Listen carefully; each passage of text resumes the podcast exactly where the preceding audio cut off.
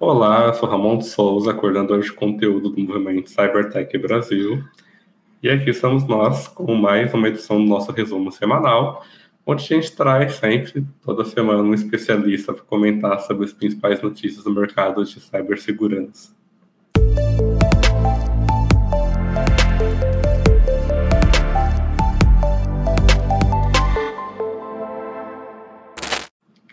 Antes de mais nada, queria lembrar vocês de deixar o like no vídeo e, claro, se inscrever no nosso canal, tem muito conteúdo bom vindo aí. Então, se inscreve no canal para não perder nada que a gente posta, que a gente publica, incluindo os nossos webinários ao vivo. E hoje, meu convidado de honra é Tawan Santos, um grande colega aí que já trabalhou comigo durante um bom tempo nessa área de cibersegurança. Então, primeiramente, obrigado por reservar um tempo da sua agenda aqui para conversar comigo hoje. Você quer se apresentar para a galera, falar um pouquinho sobre sua trajetória? Ah, opa, é, eu que agradeço o convite, Ramon. É, bom, é, bom dia, bom dia. Tô meio, tô trabalhando em outro, fuso horário, então tô meio perdido. É, bom, é, eu sou o Tauan, trabalho com segurança há algum tempo, né? Comecei minha carreira como desenvolvedor de software, passei uns 5 ou 6 anos mais ou menos nessa, nessa área. Depois migrei para segurança, trabalhei uns bons anos como consultor, que eu acho que me renderam bastante experiência, né? Eu acho que quem trabalha em consultoria vive mais, não é que, que vive mais rápido, né? Mas é, a vida é muito mais corrida, então acho que você acaba ganhando muito mais experiência do que quando você trabalha numa empresa só. E é basicamente isso. Hoje eu sou especialista em segurança da informação em uma empresa grande aqui do Brasil, que eu prefiro não mencionar. É, e acho que é isso. Sensacional, Cara, sem palavras, eu que conheço o Tawan desde o, quase desde os primórdios da sua carreira, só queria deixar aqui publicamente meus parabéns por, pela sua trajetória, que foi incrível, cara. É isso, valeu. Então, então bora, bora de pauta, bora de polêmica. Bora. Vamos começar já. Vamos começar já falando sobre uma coisa que a gente gosta de falar, que é a polêmica com aplicativo de origem chinesa, né?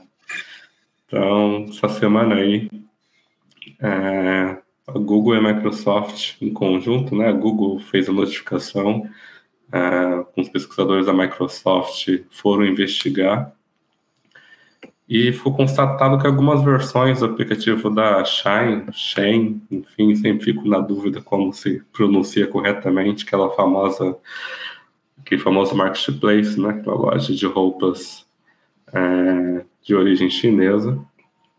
Algumas versões mais antigas do aplicativo oficial deles para Android estava coletando sem, a, sem consentimento do usuário, dados da área de transferência, né? Então, tudo, tudo que você copiava para colar em outro lugar, o aplicativo ia lá, pegava e fazia não sei o que, possivelmente enviava para servidores da China, né? A, a despeito de eventuais legislações de proteção de dados como a GDPR ou LGPD.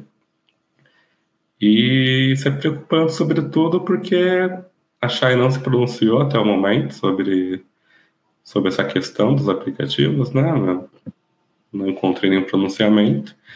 E eu acho que vale lembrar que a Zoetop, que é a empresa por trás da Shine, ela já foi mutada, acho que em novembro do ano passado, novembro de 2022, justamente por não conseguir lidar direito com o vazamento de dados de alguns clientes da loja virtual, né? Então a gente já tem um histórico aí bastante complicado, já tem essa preocupação natural de usar plataformas e aplicativos de origem chinesa, e agora a gente tem esse problema do, do aplicativo estar tá roubando, né, vamos colocar assim, conteúdos da, da sua área de transferência que você copia. O iOS até inaugurou um recurso para te avisar quando o aplicativo quer copiar e quer colar em outro lugar alguma coisa que você copiou, mas no Android, por enquanto, ainda não tem isso. Né? Então, então o que, que, você, que você enxerga dessa situação delicada? Perfeito. É, cara, essa situação do, dos aplicativos chineses é bem complicada. É, parece preconceito, né? Às vezes parece preconceito que a gente está pegando o pé, o que é campanha americana de, de propaganda anti-China. Só que às vezes não é. é. não é esse caso da Shine é, é, foi uma notícia um pouco mais recente, né? É, nós devemos lembrar que até recentemente também o TikTok fazia isso, o aplicativo do TikTok fazia isso. Nesse caso da Shine especificamente, é, segundo o report da Microsoft, ele lia os dados do clipboard e do usuário, e se tivesse um determinado padrão, ele realmente enviava para um servidor remoto da Shine, né? Sabe-se lá o que, que eles faziam com essa informação. É, o TikTok há algum tempo fazia isso. A desculpa que deram, inclusive, é, era no, no caso do TikTok, era que eles faziam isso para analytics, né, para BI, etc. Tal. É, é, é sempre essa desculpa, né? Isso, exatamente. Só que a gente tem que lembrar de uma coisa importante, né, um, um fato importante, é, que é mais voltado com uma política chinesa de se tornar potência hegemônica global até 2050, né? Isso é um algo que, que é, se não me engano, desde a primeira eleição do Xi Jinping, tem alguns quase uma década já, se não me engano, que eles publicaram esse manifesto da, da China se tornar potência hegemônica. E a China tem tem agido de forma muito agressiva nesse sentido de coletar informação de inteligência, é, de, de, se posicionar no, nos mercados, principalmente ocidentais, de forma geral, para que eles consigam assumir essa posição, né? E desde que a gente, acho que é sabido de todo mundo, né? Quem não, quem não sabe pode pesquisar sobre a respeito. A China não é lá o país muito mais muito amigo da privacidade, né? Pelo contrário, lá se você quer, sabe, quer, quer ver o quanto quão invasivo eles são, pede para tirar um visto chinês que eles vão te obrigar a fazer um preencher um formulário, abrindo mão de, de tantas informações, enfim.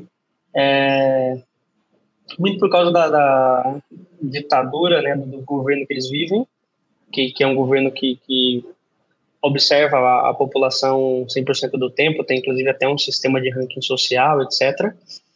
E para esses aplicativos especificamente que que estão tomando conta né, do, do, do mercado, assim, os aplicativos chineses principalmente, é, eu acho que eles são fontes muito boas de, de informação de inteligência, que é algo que o governo chinês é, nunca escondeu que está atrás, né, que, que, que é do interesse deles obter esse tipo de informação. Então, é, dados de pessoas, informações é, PII, que a gente fala, né, Personal Identifiable Information, é, de forma geral, identificar certos comportamentos e tudo mais, que eles possam atribuir a um usuário. Tudo isso é de interesse do governo chinês para as propostas que eles têm aí, políticas, vamos dizer assim, geopolíticas é, globais de forma geral. Então, não me surpreende tá, essa, essa questão do app da Shen, por exemplo, como dei o exemplo do TikTok também, é, dentre outros aplicativos, de forma geral. A gente já tem notado isso, é, sem tirando tirando um pouco de lado assim o viés, né, o nosso nosso bias do, do assunto, é, tem se observado muito disso. Inclusive eu mesmo como como profissional de segurança já já, já vimos casos de, por exemplo, é, as maquininhas de cartão de crédito com com algo que era similar a uma backdoor, né? Eu não, não cheguei, não, não era eu que estava com o caso, mas ah, nós vimos, inclusive foi reportado, isso foi, foi reportado, que as maquininhas de cartão de crédito que são circulam, por exemplo, no Brasil, são fabricadas pela Pax, que é outra empresa chinesa gigantesca. E essas maquininhas tinham um callback, algo assim e tal. Alguns amigos que estavam fazendo pesquisa nesses dispositivos é, estavam analisando esse, esse, o software, o firmware e tal, então descobriram assim, uma tela muito esquisita que supostamente não deveriam existir no, no software da, das máquinas de pagamento e tudo mais. E um tempo depois, inclusive, acho que já faz mais de um ano, o FBI iniciou uma investigação contra a Pax nos Estados Unidos, né, é, a respeito de campanhas de espionagem, numa maneira assim, bem similar ao que a gente pode comparar, vamos dizer, no caso do TikTok, no caso do app da Shen. Então não é novidade é, esse tipo de, de atuação, né? e gera-se desconfiança. Acho que, embora haja toda a propaganda é, do governo dos Estados Unidos, é, a, a contrafatos não argumento, vamos dizer assim, né? Os fatos atestam para que, de fato, há, há essa política por parte de aplicativos chineses, de modo geral. Acho que é isso. Então, então eu vou escalar um pouco, aproveitar que você colocou é, muito bem pontuado esse viés político, né, essa missão uh, da política chinesa de se tornar uma grande potência e para isso ela naturalmente precisar fazer essa coleta de dados, fazer essa coleta de inteligência e que, enfim, né, como você mesmo disse, muitas coisas que a gente usa é, no Brasil, outros países utilizam, tem um, um, dedo ali no fundo, nem que seja um, um, chip fabricado ali na China, que pode conter ali no firmware algum código para é, fazer a, a, extração desses dados.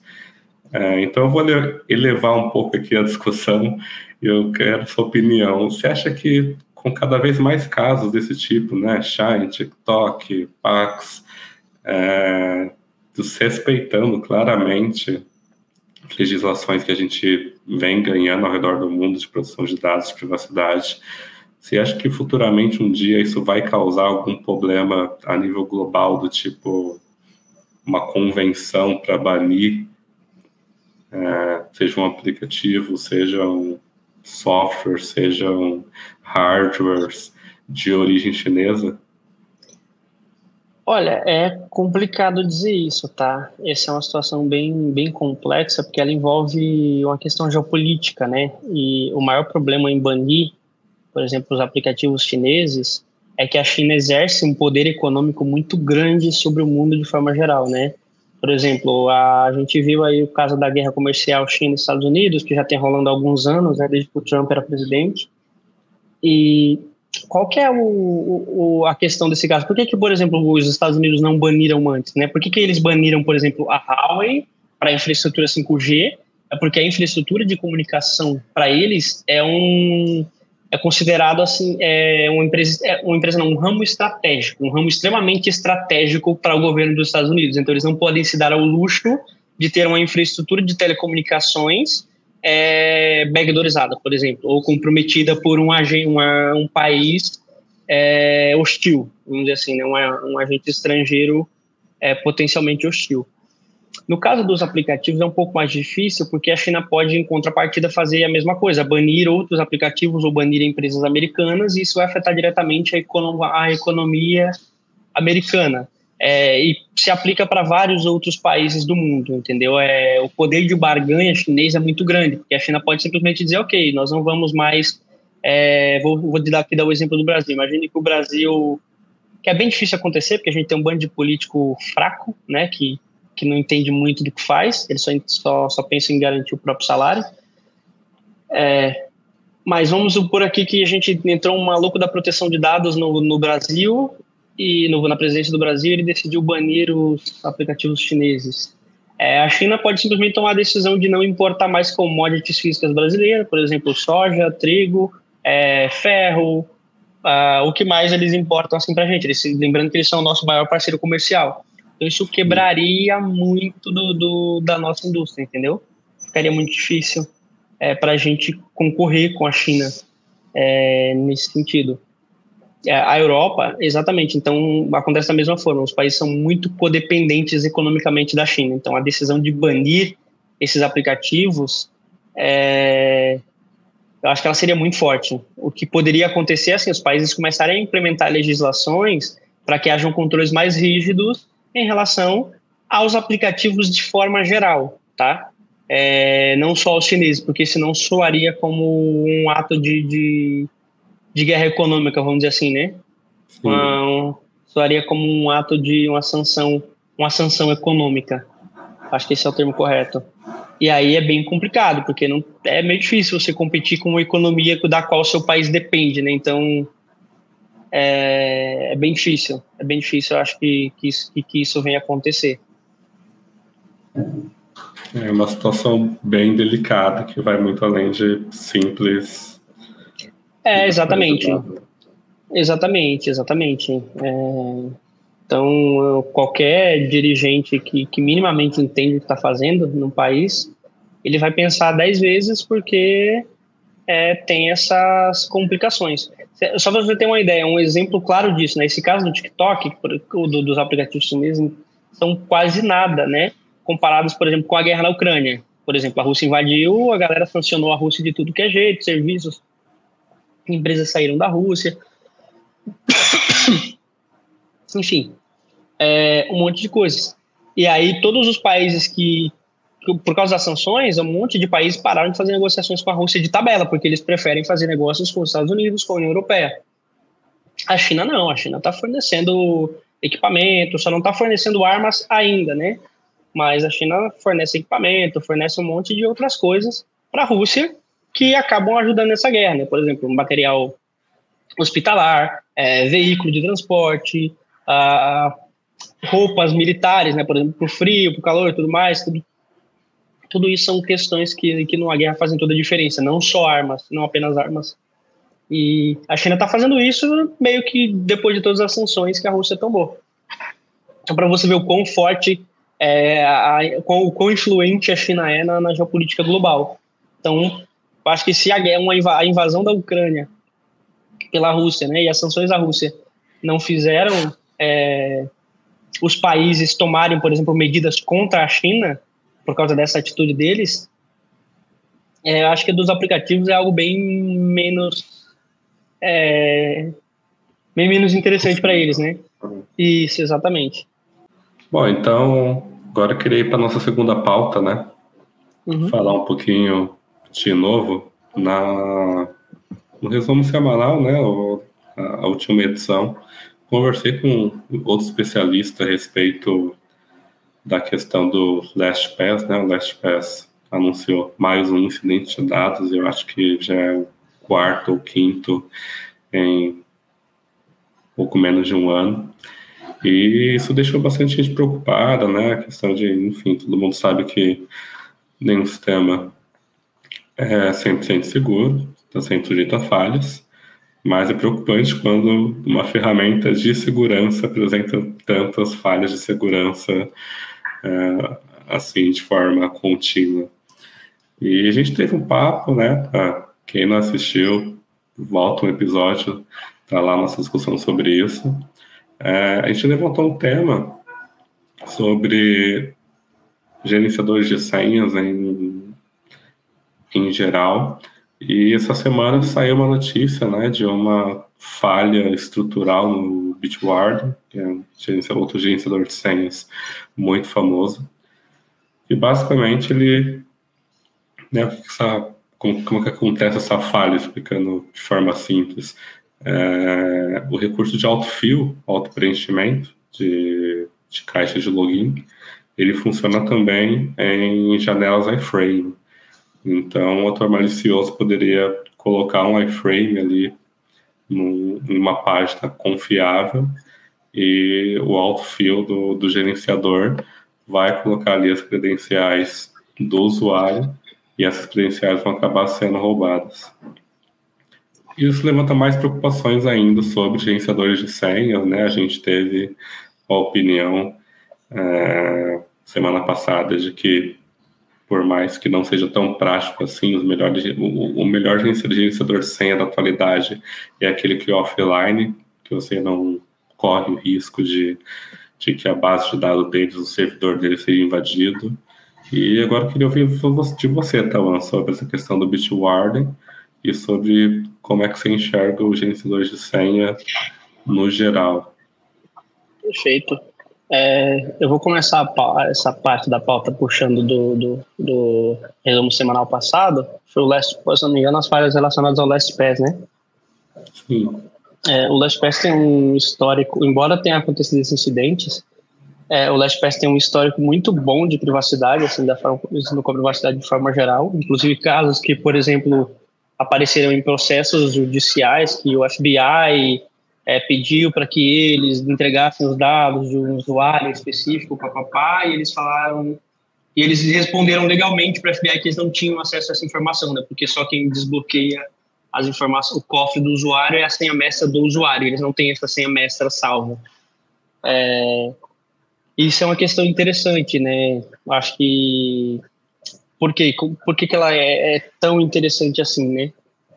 Isso não foi um, um, caso único, aconteceram vários outros casos ao redor do mundo é, de agências de, de, aplicação da lei tentando desbloquear cofre do LastPass de, de, de usuários, de clientes deles. É, Para o caso do, do, dos hacks que o LastPass sofreu, é, o primeiro eles informaram, né, fizeram a investigação lá e falaram que, que não tinha nada, né, não vazou um pouco de, de código-fonte, mas até então nada que, que, impactasse os usuários. O segundo foi um ataque que a gente fala direcionado, né, foi totalmente targeteado em um desenvolvedor específico. E algumas informações que eles pegaram de outro vazamento, então eles usaram, os atacantes usaram isso para compor esse ataque mais direcionado, vamos dizer assim, né, mais refinado, e aí o desenvolvedor rodou. Nesse caso especificamente, já aí sim houveram vazamento de, de informações e tal, só que como eles mencionaram anteriormente, né, a gente já tem um precedente, é o cofre, o desbloqueio dos cofres ainda precisa da senha, do, da senha mestra do usuário, né? Nada que um ataque de Rainbow Table, enfim, lista de senha, etc., não, não resolva e tal. Só que dá um trampo fazer isso, porque se você pegar a quantidade de usuário, para cada usuário você vai ter que fazer o mesmo tipo de teste, etc. É um trabalho complexo, vamos dizer assim. Um trabalho complicado. É... Então, acho que assim, né? Embora isso, tudo isso tenha acontecido, é ainda, digamos que a superfície, o dano, né, o dano potencial é menor, o risco de, de dano potencial é um pouco mais baixo do que se, se funcionasse de outra forma. Esse caso do Bitwarden, igual eles mesmos mencionaram, né, tem essa possibilidade e tal. Acho que até o pessoal que fez o report do, do caso do Bitwarden também comentou que eles olharam, por exemplo, em major sites, né, são, como a gente chama, os principais sites, vamos dizer assim, né, do, do, do mundo, sites famosos, por exemplo, Google, Facebook, enfim, etc., é, a, a, eles verificaram a incidência de iframes é, em páginas de login desses sites, né? Para ver o quanto um atacante poderia usar para comprometer contas das pessoas, etc. E aí eles falaram que é bem baixa, muito pequena isso aí, e por isso o impacto né, potencial dessa, dessa vulnerabilidade do Bitwarden acaba sendo também um pouco mais, mais baixo, acaba sendo reduzido o potencial impacto de, dessa vulnerabilidade. Sobre os gerenciadores de senhas e tal, é, eu acho que eu aplico, a mesma postura que eu aplicaria para o caso de eu guardar senha em papel, escritas em papel, num, aqui na minha casa, vamos dizer assim, num lugar que eu considero seguro, né? Que é, eu não, não gravo, que eu acho que é para a maioria das pessoas. Eles, vão, eles, de fato, continuam sendo bons, porque você não precisa repetir senha, você não precisa lembrar das senhas. É, uhum. Eu acho que, não, por enquanto, nós não conhecemos uma solução melhor que isso. É, só que você pode melhorar essa, essa segurança. Acho que a recomendação principal, né, no caso do, do gerenciador de senhas, sempre vai existir essa polêmica, não tem como a gente nunca vai dar para prevenir, porque se o cofre de um usuário é comprometido, se a senha mestra de um usuário é comprometida, ele vai ser ele vai eles vão conseguir acessar é, e aí você usa outras contramedidas, né? Por exemplo, o caso do LastPass era que só a senha do usuário conseguia desbloquear. Então, cara, podia acontecer o que acontecesse, só a senha do usuário desbloqueava. O caso do do, do Bitwarden, por exemplo, esse recurso de autopresente preenchimento, etc e tal, poderia ser resolvido da seguinte forma. A primeira delas é que para os usuários aplicar, além do, do cofre de senhas, né, além de usar o cofre de senhas, utilizem um serviço de autenticação de duplo fator, multifator, no caso, então tenha sempre o multifator habilitado. Eu acho que isso aí já resolve uma boa parte desse problema, porque o cara, além de pegar, se ele conseguir pegar a senha, ele ainda precisa ter o MFA. É, e a outra questão seria como eu costumo utilizar, que é ao invés de você salvar sua senha em plain text e esquecer lá no seu gerenciador de senhas, o que eu faço é gerar uma senha lá, e aí eu pego essa senha e sempre coloco um padding. Né? Para cada site eu coloco um padding. Eu desenvolvi uma forma de pensar que assim, ah, pro, pro, pro site. Eu vou dar um exemplo aqui mais fraquinho, que é para ficar mais fácil para o usuário entender, né? Não, não é o meu caso. Vou dar o um exemplo do Google. Que lá você vai lá no, no, seu Google, seu Gmail, então você gera uma senha para ele no seu cofre de senha, salva essa senha no cofre. E aí você vai, a, antes de salvar a senha que está no essa senha do cofre no Google, você vai lá e adiciona um pad, por exemplo. Ah, o site é Google, então google.com.br ou Gmail, então você coloca lá, sei lá, é, Gmail, ou G1, ou G alguma coisa, sabe? Cria um algoritmo dessa uhum. forma, então adiciona uma letra com o nome do site, ou então uma letra com subdomínio, o etc. Cada, o identificador, o, né? Isso, exatamente, identificador e tal, mais algum número, por exemplo, e, e para cada site você vai alterando isso, entendeu? E aí você porque se, se a galera, sei lá, te comprometer, por exemplo, colocar uma arma na sua cabeça e falar pra você dar sua senha do cofre, você pode dar a senha do cofre e a pessoa, a senha, nenhuma das senhas será válida, porque elas são só uma parte da senha.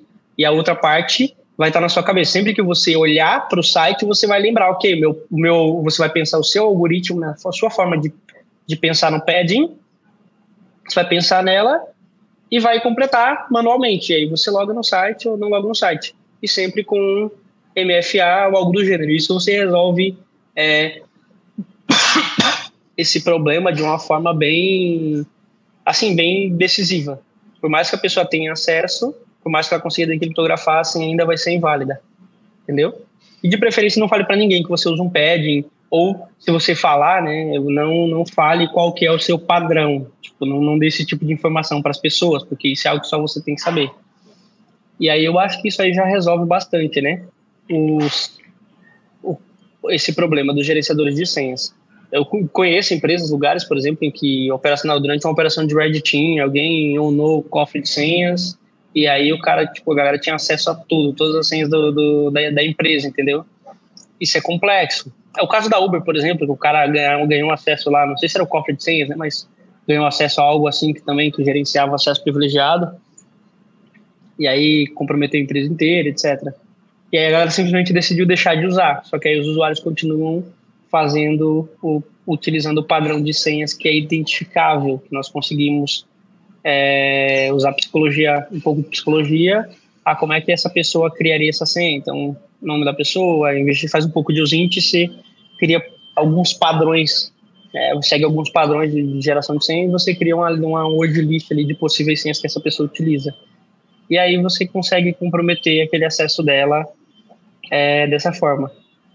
Acho que, de forma geral, de modo geral, é isso. A melhor forma de, de evitar esses problemas é, com gerenciadores de senha, sem gerenciador de senha, como, como você preferir utilizar, é sempre colocar uma barreira mais, que no caso é o MFA, e se você for uma pessoa um pouquinho mais, menos preguiçosa, vamos dizer assim, né, é criar esse padding aí, adicionar esse padding no, no em cada site que você vai, principalmente sites importantes, por exemplo, site de provedor de e-mail, é, rede social, entendeu? Coisas que afetam a sua imagem, etc. Por que provedor de e-mail? Seus e-mails são para onde as redefinições de senhas de outros sites sempre vão.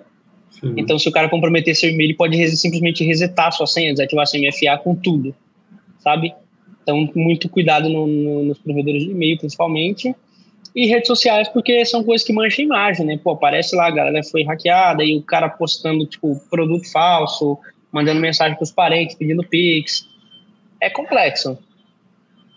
Então, acho que essa, essas medidas aí resolvem esse problema, assim, de uma forma bem tranquila, bem, bem de boa. E sobre o gerenciador de senha, é isso, né? Acho que nunca, nunca será, existir, não acho que existirá tão cedo uma solução tão segura quanto é, como que eu posso dizer? Tão seguro ao ponto de que alguém não, não, não possa comprometê-la e, e pegar o nosso acesso, né?